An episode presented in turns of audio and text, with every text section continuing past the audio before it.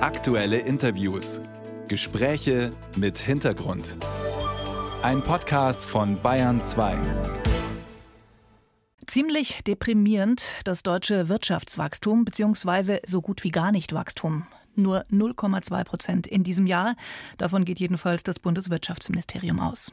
Die Ampelregierung will die Wirtschaft ankurbeln mit Steuererleichterungen für Unternehmen. Gebündelt sind die im sogenannten Wachstumschancengesetz. Eine abgespeckte Version davon hat die Ampel gestern im Vermittlungsausschuss zwar durchgedrückt, aber die Union blockiert weiter. Was das neue, das abgespeckte Wachstumschancengesetz alles beinhaltet? Bayern 2 kurz erklärt.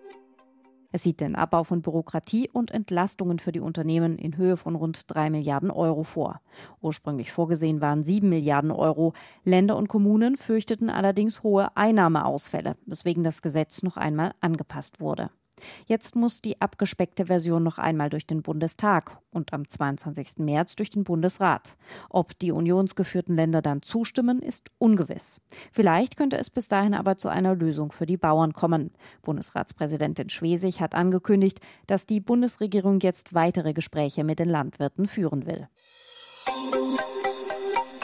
Am Telefon der Bayern 2 Radiowelt ist jetzt der CDU-Bundestagsabgeordnete Hendrik Hoppenstedt. Er saß gestern Abend bis kurz nach zehn im Vermittlungsausschuss, dessen Co-Vorsitzender ist. Guten Morgen, Herr Hoppenstedt. Guten Morgen, Frau Müller. Die Ampel hat die abgespeckte Version des Wachstumschancengesetzes im Ausschuss durchgedrückt. Die Union blockiert aber weiter. Hat also gar nichts gebracht, der Vermittlungsausschuss gestern? Naja, wenn Sie mir gestatten, würde ich erstmal ähm, sagen, wir haben bislang überhaupt gar nichts blockiert und das ist jetzt so, ein, so eine Erzählung der Ampel, dass wir immer schon irgendwas blockieren würden. Also das heißt, Sie machen Ihre Zustimmung nicht abhängig vom Agrardiesel? Ich, lassen Sie mich vielleicht ganz kurz zur Historie nur sagen. Der Vermittlungsausschuss ist nicht nur von unionsgeführten Ländern angerufen worden, sondern selbstverständlich ganz genauso auch von SPD-geführten Bundesländern. Das lag daran, dass die ursprüngliche Version, die der Bundestag auf Vorschlag von Herrn Lindner äh, beschlossen hat, die Steuermindereinnahmen äh, zu zwei Drittel bei den Ländern und den Kommunen belassen hat, während der Bund nur zu einem Drittel zur Kasse gebeten wird oder Ausnahmeausfälle hat. Und äh, das hat die Länder äh, verärgert und deswegen wurde der Vermittlungsausschuss angerufen. Also daraus jetzt zu konstruieren, die Union würde irgendetwas blockieren, ist sachlich schlichtweg nicht richtig. Aber Sie so, stimmen dem Gesetz ja nicht zu momentan. Naja, es haben beim letzten Mal alle dem nicht zugestimmt. Ähm, die SPD ganz genauso wenig wie die Union. Und jetzt geht es um die Frage, ähm, wie wird dieses Gesetz am 22.03. im Bundesrat behandelt werden. Ähm, wir haben jetzt ähm, von der Sache her einen Kompromiss in den letzten Wochen gemeinsam erarbeitet, von dem wir glauben, ähm, dass er so gangbar wäre. Das Einzige, was äh, für uns unannehmbar zurzeit ist, ist einfach die Tatsache, dass ähm, ein Drittel der Steuermindereinnahmen des Bundes, nämlich ungefähr ähm, 500 Millionen Euro, querfinanziert werden dadurch, dass man bei den Landwirten, die ja nun auch Teil der deutschen Wirtschaft sind, schlichtweg die Steuern erhöht. Und wir sagen, man kann jetzt nicht die Handwerker gegen die Landwirte und umgekehrt ausspielen, sondern wenn es um Entlastung der deutschen Wirtschaft geht, dann kann man nicht eine Branche, nur weil man sie vielleicht nicht so lieb hat, ähm, jetzt mit Steuererhöhungen überziehen, damit sie querfinanziert den Rest der ganzen äh, des ganzen Wachstumschancengesetzes. Das finden wir nicht in Ordnung. Und deswegen wäre es gut, wenn wir gestern ähm, auch zu diesem Punkt ähm, von der Ampel was gehört hätten. Da gab es aber keine Bereitschaft ähm, des Bundesfinanzministers, ähm, wahrscheinlich mehr noch des Bundeskanzlers, irgendwie ein Signal zu senden. Trotzdem, diese Verknüpfung, die Sie gerade ja auch erklärt haben, die äh, stößt ja auch auf viel Kritik, zum Beispiel bei den Mittelständlern. Wir hören mal stellvertretend Achim von Michel vom Bundesverband Mittelständischer Wirtschaft. Das sind halt alles Verknüpfungen, wie sie jetzt auch gerade wieder passieren, die eigentlich überhaupt nichts miteinander zu tun haben. Insofern, es ärgert uns nicht nur, es ist ein dramatischer Zustand, der so nicht bestehen bleiben kann. Haben Sie Verständnis dafür? Das hat er gestern früh hier in der Bahn 2 Radiowelt gesagt. Sie sind Unionsabgeordneter. Sie haben gerade versucht zu erklären, wieso Sie schon eine Verknüpfung sehen zwischen den beiden Themen. Trotzdem, die Kritik des Mittelstands bleibt. Also ich möchte erstmal sagen, ähm, auch da greift im Augenblick offensichtlich bei den entsprechenden Verbänden schon ein bisschen die Erzählung der Ampel.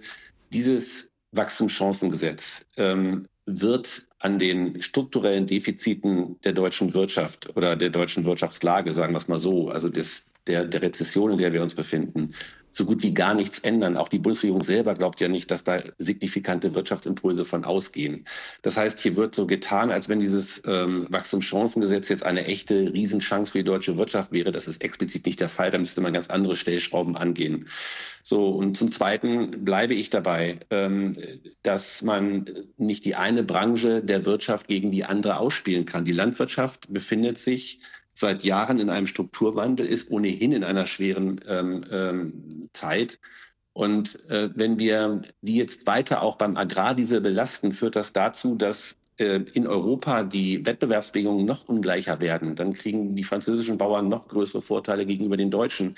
Es kann doch jetzt nicht im Interesse der gesamten deutschen Wirtschaft äh, auch sein, dass jetzt unsere Bauern äh, noch weniger wettbewerbsfähig sind als andere europäische Bauern. Und deswegen halte ich ähm, es völlig für in der Sache richtig, das sagen selbst Ministerpräsidenten der Grünen und der SPD, dass es natürlich einen Sachzusammenhang hier gibt.